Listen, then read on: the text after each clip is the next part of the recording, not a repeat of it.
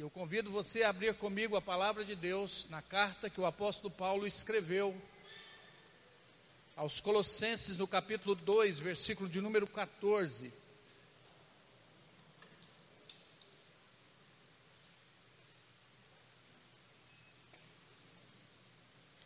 Colossenses, capítulo 2, versículo de número 15, me desculpe. O texto da palavra de Deus.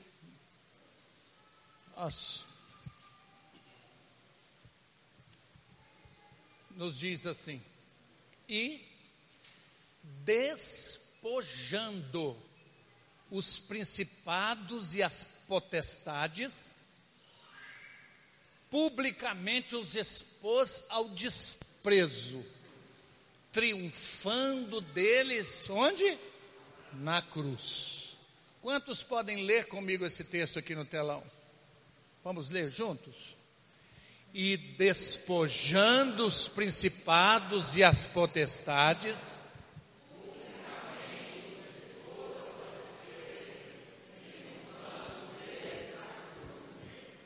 Aleluia. Podem assentar. Muito obrigado por terem ficado de pé em reverência à santa e bendita palavra de Deus. É conhecido de todos nós que nós vivemos num tempo de uma batalha espiritual. Nós não vivemos simplesmente num mundo onde, em tempos de pandemia, se esquecem das guerras bélicas travadas no mundo. Nós vivemos num tempo de guerra espiritual Efésios capítulo 6, versículo de número 12, você pode conferir comigo o que a palavra de Deus está dizendo a nós. Efésios capítulo 6, versículo de número 12, diz que nós estamos vivendo num tempo de guerra, de batalha espiritual. E a Bíblia diz a nós, porque a nossa luta não é contra carne e sangue, e sim contra principados e potestades, contra os dominadores deste mundo tenebroso, contra as forças espirituais do mal nas regiões celestiais, diz a palavra de Deus. Contudo, eu noto que há um grande erro que muitas pessoas estão cometendo, olhando para essa batalha, refletindo sobre esse tema aqui, sobre guerra espiritual, ao considerar que existe uma guerra, uma batalha pelo controle do universo, pelo controle do mundo, pelo controle de exercer poder sobre o universo. A grande verdade é que Jesus já venceu o diabo. A grande verdade é essa. Há um outro nível de batalha que nós precisamos entender para nós vivermos vitoriosamente. De igual modo, Jesus venceu o poder do diabo. Jesus, ele venceu. Essa batalha agora é entre Jesus e o diabo. Porque tem crente que pensa que pode lutar e vencer contra Satanás por ele mesmo. Eu disse a vocês um dia assistindo um programa de televisão, eu vi um televangelista, um tele, na verdade, campanhista, que ele não estava fazendo evangelismo. E ele estava dizendo o seguinte: que ele foi expulsar um demônio, que o demônio era tão feroz que no nome de Jesus não saiu. Então ele mandou sair no nome dele e o demônio saiu. Certamente que um demônio conhece o outro. Eu posso entender que seja assim, não é verdade? A grande realidade é essa, como que uma pessoa, isso está no YouTube, você pode entrar e olhar e você vai perceber e verá que coisa terrível que esse homem falou a palavra de Deus nos garante que Jesus venceu e que ainda vencerá o diabo e os seus demônios, e essa vitória precisa ser compreendida pela igreja para ela viver vitoriosamente. A grande verdade é essa. Então eu busco com você como que Jesus vencerá essa batalha e venceu e vencerá essa batalha. Em primeiro lugar, Jesus venceu através do seu ministério terreno. Jesus não viveu o ministério de fracasso, Jesus viveu o ministério de vitória, e vitória plena. Nós encontramos em Mateus, no capítulo 4, versículo de número 1, Jesus inicia o seu ministério sendo enviado onde? Pelo Espírito Santo, para onde? Para o deserto, para quê? Para ser tentado pelo diabo. Porque o diabo não pode dizer nada, o diabo é um derrotado, é a serpente caída do paraíso. ele foi expulso. Deus não aceita a adoração, louvor dele. Por isso, toda vez que o inimigo vê um jovem louvando a Deus, ele vai atacá-lo com todas as armas. Porque é um invejoso, é um derrotado. E o crente precisa entender qual é a posição dele diante dessa batalha. Não como alguém que está levando todos os chumbos, porque à frente da batalha vai o meu general. Amém? Mariana, vamos cantar uma estrofe do cântico aqui que diz: O nosso general é Cristo. O nosso general é Cristo. Vamos lá, Júnior. Cadê Bruno? O Vitor. Estou tocando o nome dos meninos. ok, bem rapidinho. Só para a igreja ouvir assim.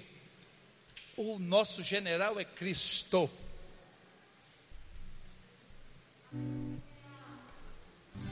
Vamos lá, Mariana. O nosso general Cristo.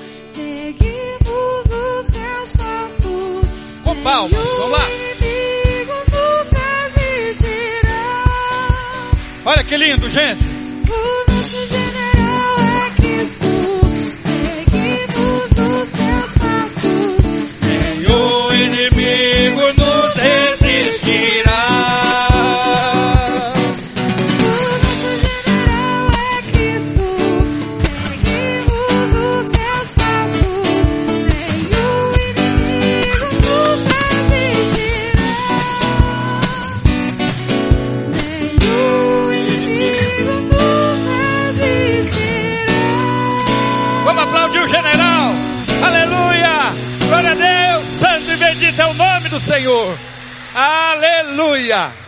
Santo e bendito. Por que Jesus foi levado para o deserto? Mateus capítulo 4, versículo de número 1. Deus ama tanto o seu filho, porque ele permitiu o seu filho ir para o deserto? Você já perguntou isso? Já imaginou que horror que Jesus encontrou naquele lugar? Agora, nós encontramos um contraste de Mateus capítulo 4, versículo de número 1, com Mateus capítulo 3, versículo 17. Você pode observar comigo? Mateus capítulo 4, versículo número 1. Antes, nós encontramos o quê? Que Jesus foi o quê? Levado ao deserto. Pode voltar comigo, por favor? A seguir foi levado pelo Espírito ao deserto. Para quê? Para ser tentado, gente. Por quê? Porque Deus não podia tentar, porque Deus não tenta ninguém, quem tenta é o diabo. Para que que Jesus foi levado para o deserto? Olha o contraste disso com Mateus capítulo 3, versículo 17. Observe comigo aqui no texto para você ver. E eis uma voz do céu que dizia: Este é o meu filho amado em quem eu me comprazo. Deus pega o seu filho e leva para o deserto para ser tentado. Você imagina o tamanho que é essa batalha travada, como o apóstolo Paulo diz aos Efésios, nas regiões celestes. Então o que nós compreendemos aqui, por quê? Porque Jesus é o padrão. Jesus é o padrão de vitória para o crente, não é o mundo, não são homens, é Jesus, o autor e o consumador da nossa fé. 1 João, capítulo 4, versículo de número 17. Vocês podem acompanhar comigo, por favor. 1 João, capítulo 4, versículo 17, diz assim: Nisto é em nós aperfeiçoado o que? O amor. Olha bem comigo para você ver para que no dia do juízo mantenhamos confiança, pois segundo ele é também e nós, porque somos quando nesse mundo. Nós vamos bem compreender. Olha bem, como ele é. Você está vendo? Segundo ele, Jesus é o padrão de vida. Jesus é o padrão de santidade. Jesus é o padrão de amor. E quando nós olhamos para o lado, nós perdemos o rumo, nós perdemos a bússola. Você começa a olhar para o seu marido e procurar padrão de vida cristã e você não vai encontrar. Você olha para sua esposa. Nós precisamos encontrar o padrão é em Jesus, que é o autor e o consumador da nossa fé. Em Jesus estão todas as características que eu devo seguir, meus irmãos queridos. Jesus passou por tudo. tudo, tudo, tudo. Porém, ele não pecou. Hebreus capítulo 4, versículo de número 15. Jesus não pecou. Ele foi fiel em tudo, porque não temos sumo sacerdote que não possa compadecer-se das nossas fraquezas. Deus sabe que você é fraco. Apocalipse capítulo 3, versículo de número 8. Eis que diante de ti pus uma porta aberta, a qual ninguém pode fechar. Eu sei que você tem pouca força, porém, não negastes a minha palavra e guardaste o meu nome. E aqui você encontra comigo então a palavra de Deus dizendo: por que não temos sumo sacerdote que não possa se compadecer das nossas fraquezas? Antes foi ele tentado em todas as coisas, a nossa semelhança, mas sem pecado. Diferente de nós. E por que que Deus nos conduz ao deserto? Tem crente que não quer passar por deserto. Porque Deus tem um propósito quando Ele nos leva para o deserto. E o propósito de Deus é sempre o melhor.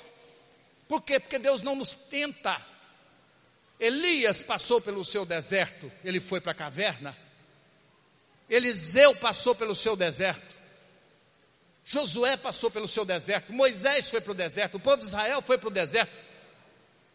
José foi para o deserto. Jesus foi para o deserto para ser tentado, e quando nós vamos para o deserto, a gente acha que no deserto só tem areia quente, serpente e escorpião para nos picar. Nós nunca pensamos que encontramos a graça de Deus no deserto no deserto da aflição e das dificuldades da vida, ali está Jesus. E a palavra de Deus diz no Salmo 23 a nós, que Ele prepara um banquete para nós no deserto, o cálice transborda, é ali que Deus diz: olha, ainda que você ande pelo vale da sombra da morte, eu sou contigo. Aleluia. Quantos tem mão direita pode erguer comigo e glorificar a Jesus nessa noite? Aleluia. Aleluia. Glorificado, Senhor, seja o teu nome. Tiago capítulo 1, versículo 13, a Bíblia diz que Deus não tenta a gente. É o inimigo que tenta.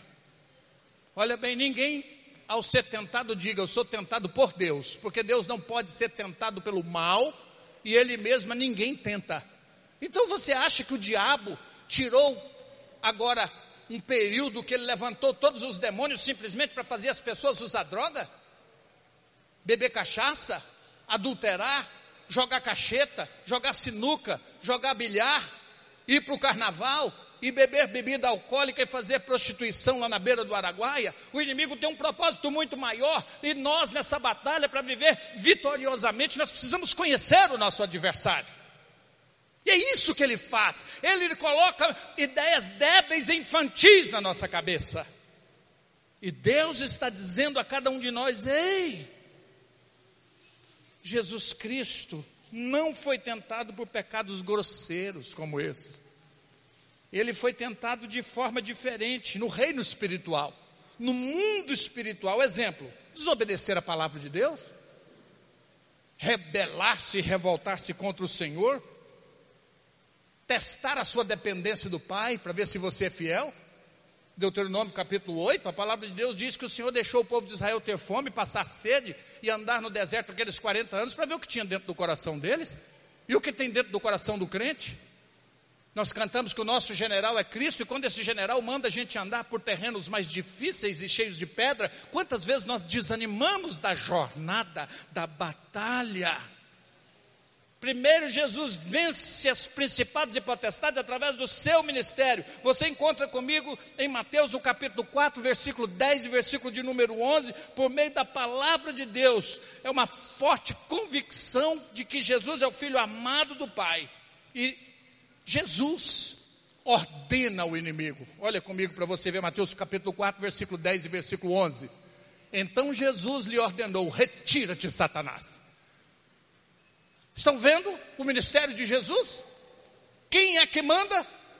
Quem manda é quem tem autoridade. E olha o que acontece.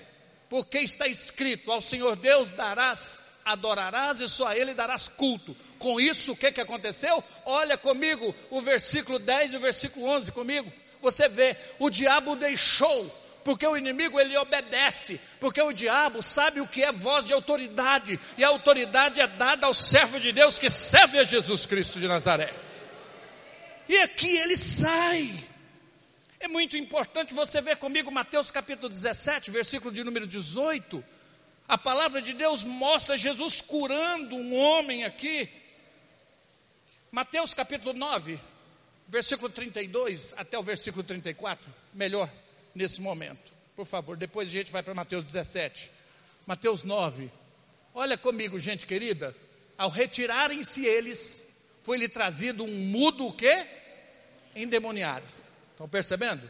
Um mudo endemoniado. E expelindo o demônio, falou o mudo. E as multidões se admiravam, dizendo: jamais se viu tal coisa em Israel. Olha o versículo 34. Mas os fariseus murmuravam pelo maioral dos demônios, é que ele expele demônios. Gente, olha aqui. Jesus pagando um preço, fazendo a obra de Deus, o Filho de Deus no mundo, e você entende comigo aqui o que está acontecendo? Um fariseu o maioral dos fariseus, junto com todos os fariseus, os chefes reuniram e disseram: ele está fazendo isso é porque ele é um demônio. E Jesus responde a essa gente, Mateus 17, 18. Você encontra uma bênção comigo também aqui, a palavra de Deus nos mostra. E Jesus repreendeu o demônio e este saiu do menino. E desde aquela hora ficou o menino o quê? curado. Nós encontramos aqui uma cura de Jesus num jovem possesso de demônio e Jesus colocou as, levantou as mãos e disse: "Sai". A igreja precisa buscar a autoridade do Senhor, mas eu vou te contar, não existe almoço de graça. Você nunca vai ter essa autoridade do Senhor se você continuar vivendo a sua vida de pecado.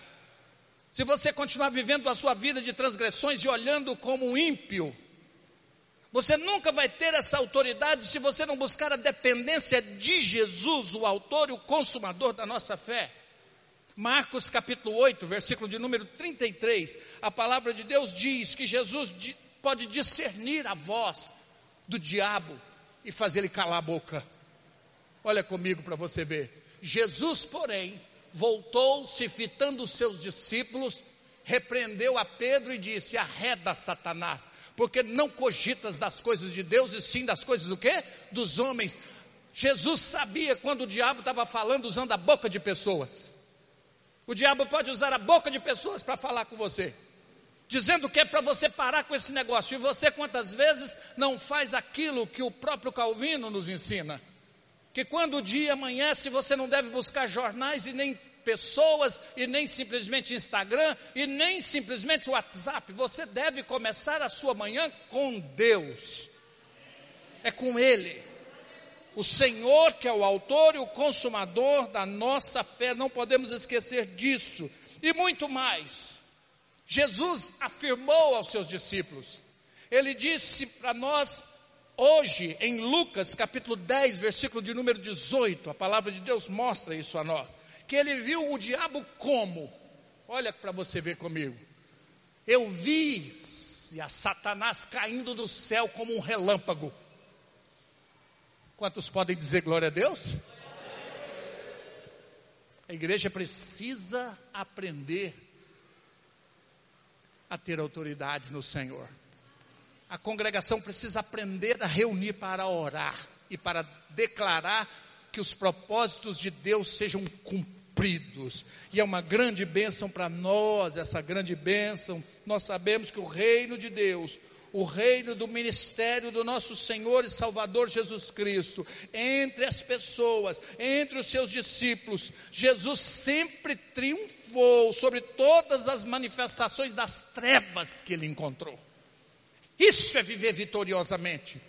Não é ter o melhor carro da cidade mas é ser alguém que conhece a vontade de Deus e sabe batalhar, e sabe mandar o inimigo calar-se, e sabe render-se a Jesus. Senhor, reina sobre mim, reina sobre a minha casa e sobre a minha família, tirando proveito disso tudo. Deus está te chamando para esse ministério de compreender que Jesus vence através do ministério dele, e ele fez a obra, por isso a igreja pode fazer. Por outro ponto, nós vamos entender que a vitória de Jesus, quando ele termina o seu ministério terreno na cruz, E ele triunfa na cruz. Quantos lembram da palavra tetelestai?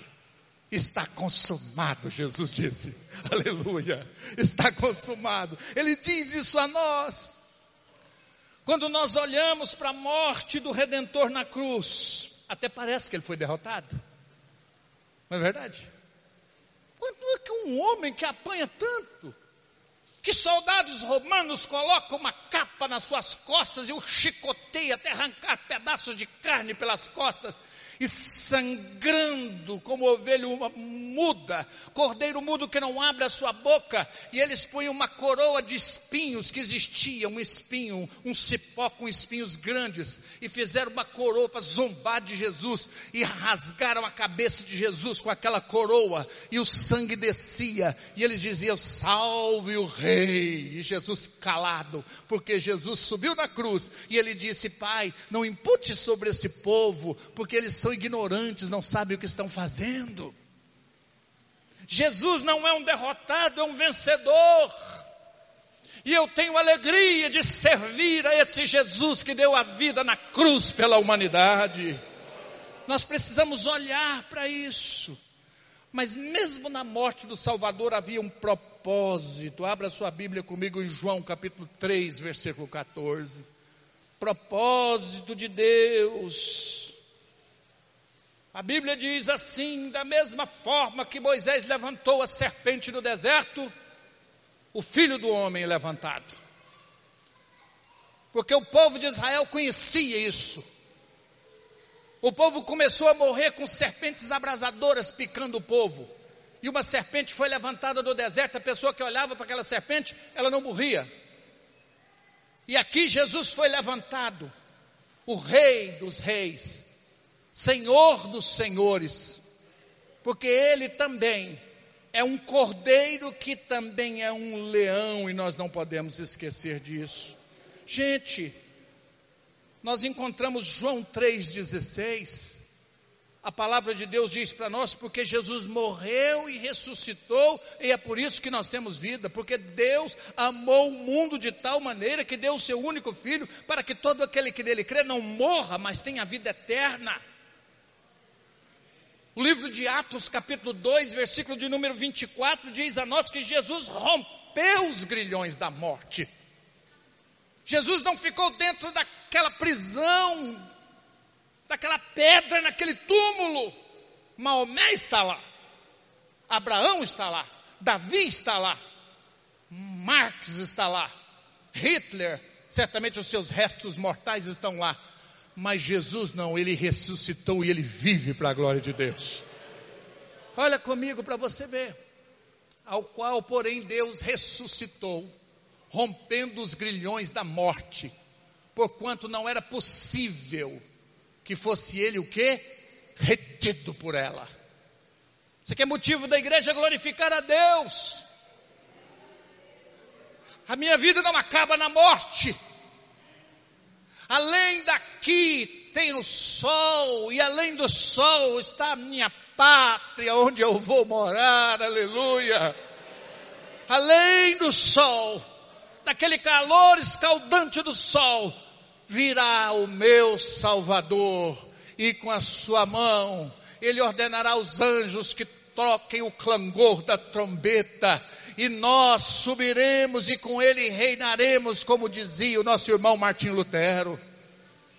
Quando ele foi sequestrado para não morrer, porque o Papa havia decretado a sua morte, Lutero, quando chega no palácio, ele olha todos aqueles soldados que o sequestrou com um, saco de, de linhagem na cabeça, eles retiram e o rei e o príncipe diz a ele: Nós te salvamos no nosso castelo. E Lutero olha para eles e diz: Castelo forte é o nosso Deus, socorro e fortaleza. Com o seu poder defende os seus. Esse é o Senhor da glória. E nós vivemos vitoriosamente, mesmo não tendo as coisas, mesmo não tendo o amor que eu queria, mesmo não tendo o dinheiro que eu queria, mesmo não tendo a força, a fama que eu queria ter, eu posso vencer, porque eu creio em Jesus de Nazaré, aleluia. Tantas coisas te faltam, mas nada te falta. Salmo 23, versículo 1. O Senhor é o meu pastor, logo nada me faltará. Jesus é o bom pastor, ele dá a vida pelas suas ovelhas. Jesus é o nosso Senhor e o nosso Salvador. Jesus desceu ao inferno, por isso ele é vencedor. Você encontra essa palavra comigo, por favor? Efésios capítulo 4, versículo 9, primeiro. Efésios capítulo 4, versículo de número 9. A palavra de Deus diz a nós: Ora, que quer dizer subiu, senão também que havia descido até as regiões inferiores da terra? O que é isso? Para explicar o Hades, o inferno. Jesus pregou para os espíritos em prisão. A palavra de Deus nos explica bem isso. 1 Pedro capítulo 3, versículo 19.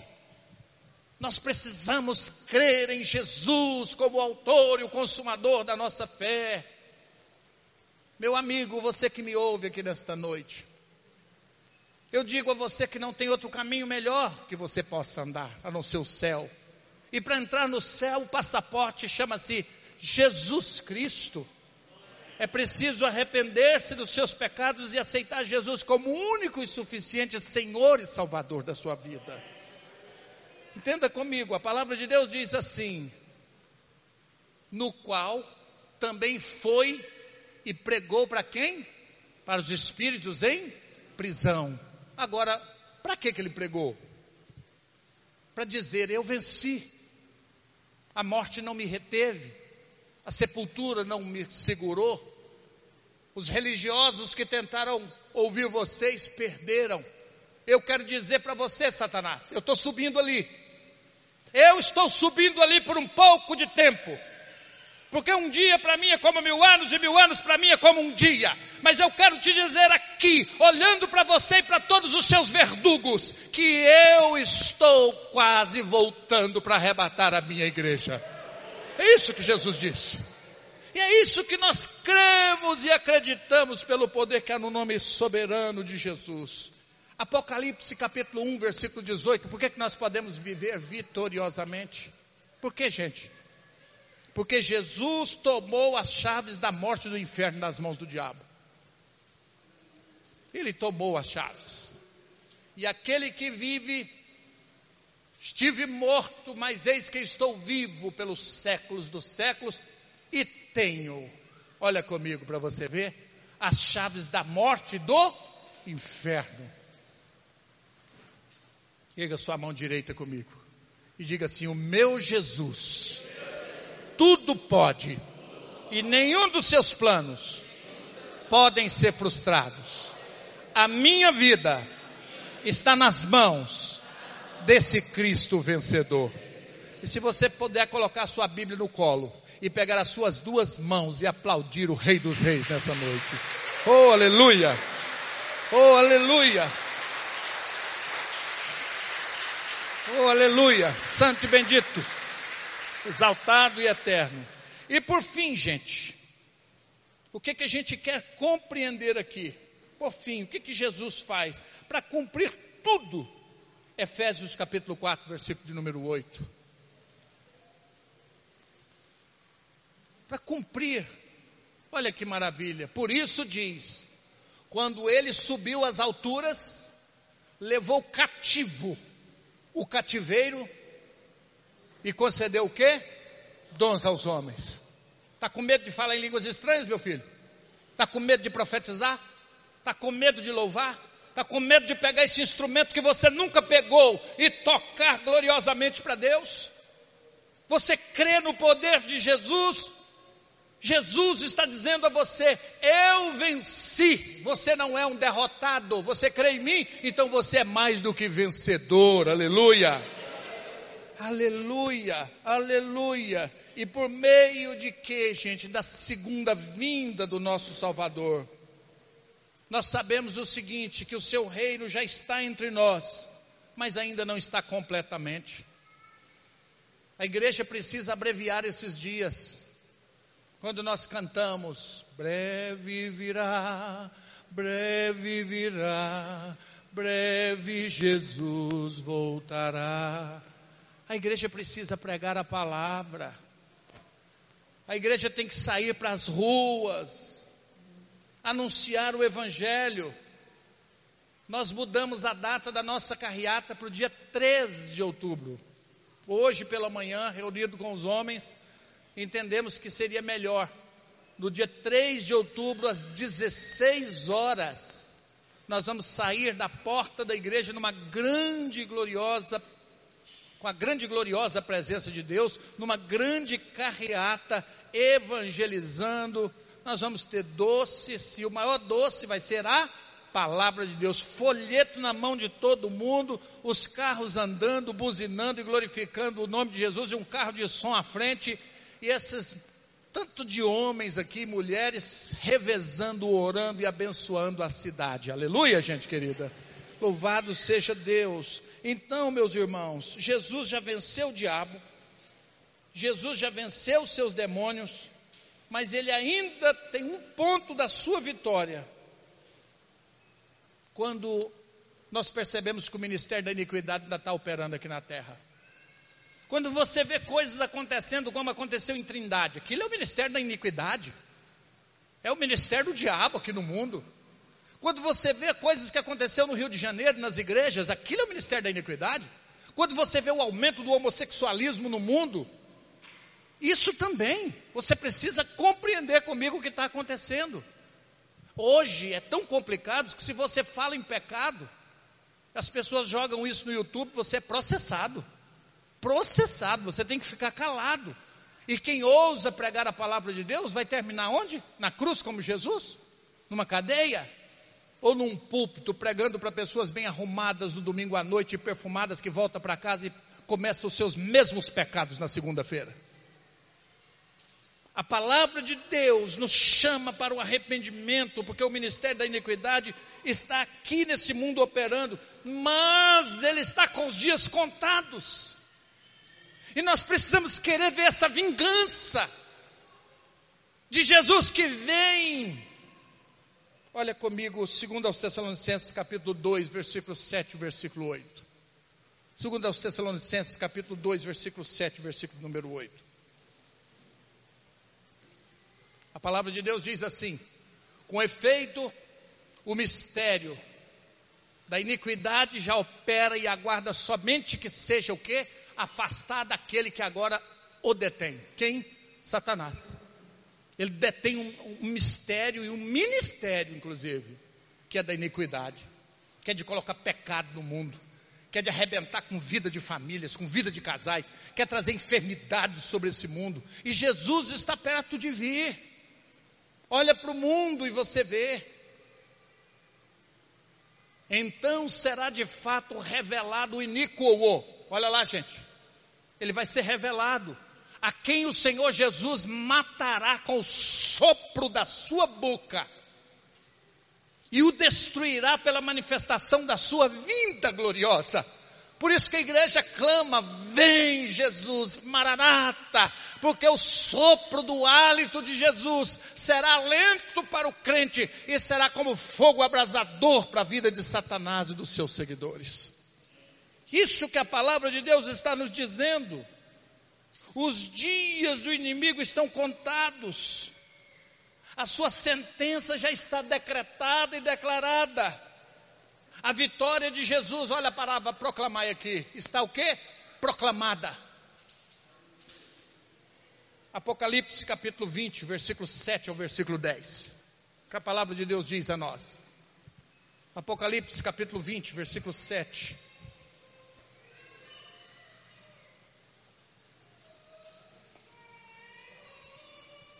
Quando, porém,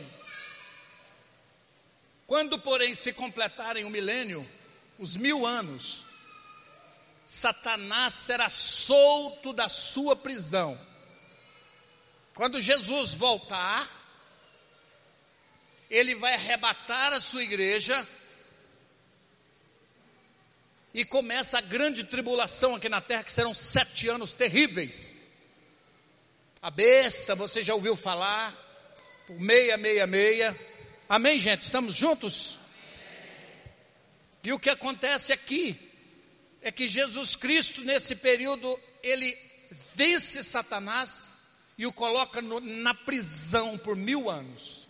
Mil anos a igreja reinando aqui na terra, o diabo é solto. Ele vai, você vai correr algum risco? Hoje você corre. Você precisa viver em santidade. Naquele dia você vai ter um corpo glorificado. Você vai atravessar a parede como Jesus fazia. Você vai visitar um amigo lá em São Paulo. Você vai aqui, ó, em coisa de milésimo de segundo. Tchum, fui. Você não vai obedecer esse corpo carnal aqui mais. E é interessante você perceber comigo, olha bem, e sairá, versículo 7, por favor. Quando, porém, se completarem os mil anos, Satanás será solto da sua prisão. Próximo. E sairá a seduzir as nações. Olha bem. Que há nos quatro cantos da terra, Gog e Magog, a fim de reuni-las para peleja. O número dessa é como o quê? areia do mar. Olha o mundo de coisa que Satanás se levanta. Por favor. Marcharam então pela superfície da terra e sitiaram o acampamento dos santos e a cidade querida. Desceu, porém, fogo do céu e o que? Os consumiu. Alguma voz pode dizer glorificado seja o nome de Jesus? Aleluia! Louvado seja Deus! E os consumiu. Aleluia! Eu quero que vocês venham comigo, por favor versículo 10. O diabo, o sedutor deles, foi lançado para dentro do lago de fogo e enxofre. Olha aqui. Onde já se encontravam não só a besta, como também o falso profeta, e serão atormentados dia e dia e de noite pelos séculos dos séculos. Aí acabou tudo. Tudo. Oh, aleluia, louvado seja o nome de Jesus. Caminhando para o encerramento da nossa mensagem de hoje. Lucas capítulo 10, versículo de número 19. Jesus Cristo habita em nós. Portanto, nós podemos e podemos e podemos exercer o nosso ministério com a autoridade dele. Lucas 10, 19. Eis aí eu vos dei autoridade para pisar de serpentes, para pisar de escorpiões e sobre todo o poder do inimigo, e nada, absolutamente nada vos causará o quê? Dano. Isso aqui mostra que nós somos mais do que vencedores em Cristo Jesus, nosso Senhor. Eu só morro o dia que o meu Deus permitir. Nada vai me causar dano. Deus é fiel e protetor. Nós viveremos eternamente juntos com Ele. Colossenses capítulo 2, versículo de número 15. Eu quero que você observe comigo essa palavra. Colossenses 2, 15. E despojando, lembra do início da nossa mensagem? Era esse texto. Viver vitoriosamente, não temer nada. Abra a tua boca, glorifique a Deus. Coloque os seus passos no chão, meninos. Creiam em Jesus. Jesus vale mais e tem mais poder do que os super-heróis que a Marvel mostra para vocês. Ele é tudo, é o nosso Senhor, o nosso Salvador, e por Ele nós somos mais do que vencedores, aleluia. Olha o texto diz para nós: e despojando os principados e as potestades publicamente, Jesus expôs o diabo ao desprezo quem dá ibope para o diabo é a igreja que dá microfone para Satanás. Quando você reúne num, um fofoqueiro, ou quando ele vai à sua casa falar mal dos outros, você que é servo verdadeiro de Deus, o que você põe, põe para calar e para de dar confiança e a conversa dura pouco. Mas tem gente que dá ibope para o diabo, porque tem pessoas que ligam a televisão só para ouvir o diabo falar e acha interessante aquilo, parece que aquilo é o poder de Deus. Aquilo não é o poder de Deus, aquilo é o poder do diabo. E Deus está dizendo a nós que você quer ouvir o poder de Deus, encha-se do Espírito Santo de Deus. Aí você vê o poder glorioso de Deus. Vamos celebrar a ressurreição, gente. Vamos celebrar a vitória completa. E eu quero convidar vocês a ficarem de pés e o Ministério de Louvor vai cantar para nós uma canção mostrando que Jesus ressuscitou e ele vive para a glória de Deus Todo-Poderoso. Enquanto isso, nós vamos orar com nosso irmão Daniel Joaquim.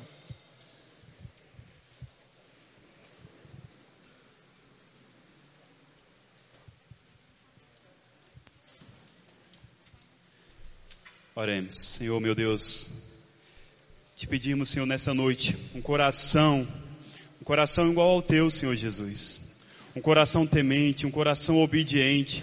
Senhor, nessa noite eu peço que o Senhor coloque desejos no nosso coração pela vinda do Senhor que possamos ter um coração que anseia pela tua volta, que possamos ter um coração desejoso para encontrar com o Senhor nas alturas, um coração que obedece à tua palavra, um coração que queima pela tua volta, que queima quando ouve a tua palavra que é pura e verdadeira, a tua palavra que não falha. Passaram todas as coisas, mas a tua palavra permanecerá fiel, porque o Senhor é fiel. Nos ensina a ser fiel ao Senhor, Pai. Nos ensina a confiar no Senhor.